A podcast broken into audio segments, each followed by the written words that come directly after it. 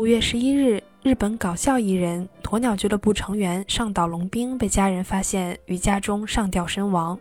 这一消息随即在网络上引起轩然大波，更是登上了报纸的头版头条。圈中艺人纷纷发文悼念，表示不敢相信。明明两天前，鸵鸟俱乐部的社交账号还曾分享过上岛龙兵的照片，当时他们还在为富士电视台的节目表演。照片中，上岛龙兵双手握拳为自己加油，看起来状态很好。没想到，这竟然成为了他最后一次公开露面。事业成功，家庭美满，在荧幕前带给无数观众欢笑的实力派男星，却在毫无预兆的情况下自杀，真的是让人难以接受，更是让人重新思考：难道喜剧的背后都是悲剧吗？嗨，大家好，这里是旅日，我是 Tina。我是 get 不太到日式搞笑的 Tina。上岛龙兵是日本家喻户晓的搞笑艺人，极具喜剧天赋的他，在1985年和肥后克广、四门吉萌两人组成的鸵鸟俱乐部是日本非常有名气的组合，成团三十六年仍然活跃在电视机前。而在奔走于各大综艺节目的同时，上岛也是一名演员。其中，在咱们国人圈最出名的，大概是曾在《朝九晚五》《帅气和尚爱上我》中扮演石原里美的角色的父亲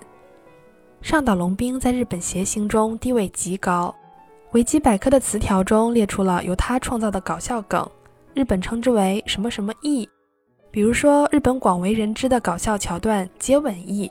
两人争吵时距离逐渐逼近，看似要大打出手，最后却以亲上一口的大反差结局收尾。山下智久、樱井翔等知名男星都曾被上岛龙兵借此夺吻，还有红脸翼，据说是通过对头部施加压力，刺激血液循环，让脸变得通红。但是由于对血管的压力引起脑出血的风险很高，其他同台的艺人对于上岛的健康表示很担忧，所以后来就停止了这种做法。这种日式搞笑啊，有一些其实和咱们中国的相声啊、二人转用到的手段有一点像。这样努力为大家带来快乐，在离世的前一天还在谈工作，丝毫没有半点厌世情绪的喜剧演员，却突然选择用自杀的方式结束自己的生命，让人不禁思考起一直以来被忽略的问题：喜剧演员本身快乐吗？仔细想想啊，中外著名的喜剧演员周星驰、卓别林，私下都不是一个快乐的人。再比如说，在镜头前闹闹腾腾的大张伟。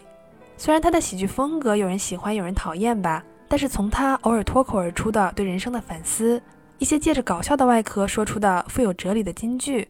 您会感觉到他并不是一个像太阳一样积极向上、充满光芒的人。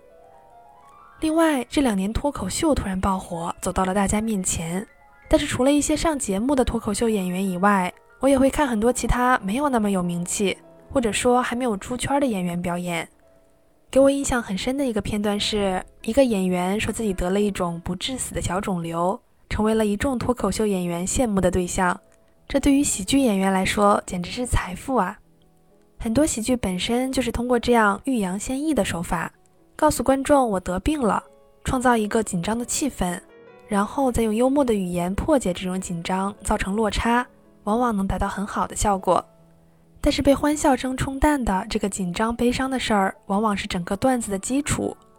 虽然在台上被演员三言两语的带过，但是在现实生活中，可能是经历过无数辗转反侧的日夜，才终于熬过去的困难。当然，在台上表演时，我猜演员们是快乐的。一个当下正处于悲伤情绪中的人，是很难带给其他人快乐的。但是当一切热闹散去之后，回归现实，也许搞笑艺人比普通人更容易感到不快乐。甚至是抑郁，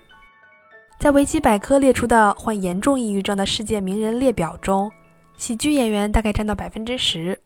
但是我们要知道，这些名人来自各行各业，作为喜剧演员出名的只占到其中很小很小的一部分。这么看，百分之十的比例简直是高到恐怖。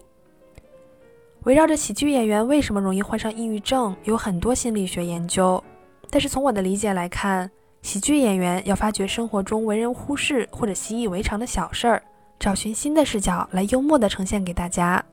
这本来就需要是心思敏感细腻的人，再加上前面说的矛盾和落差，才容易产生笑料。我考上哈佛了，但是期末只考了五分儿。我堂堂知名主播，播放量一百八十万，但是只有几百粉丝。剩下的一百七十九万多人都觉得听君一席话，胜似一席话。虽然我以后可能再也刷不到你了，但是我毫不在意，嘿嘿。我们很多时候啊，都默认能把这样生活中倒霉的事儿转换成欢乐带给大家，是因为喜剧演员本身就是积极快乐的人。但也许他们其中一大部分都只是有着很强的搞笑天赋和技巧。与上岛龙兵共事超过四十年的著名导演北野武，在其过世后沉痛地表示：“我跟你说过，谐星笑着离开是最理想的方式，不论发生什么事儿都要笑着离开。”上岛龙兵最终没能做到，而真正能做到笑着离开的喜剧明星又有几人呢？感谢大家收听《旅日东京日记》，我是缇娜。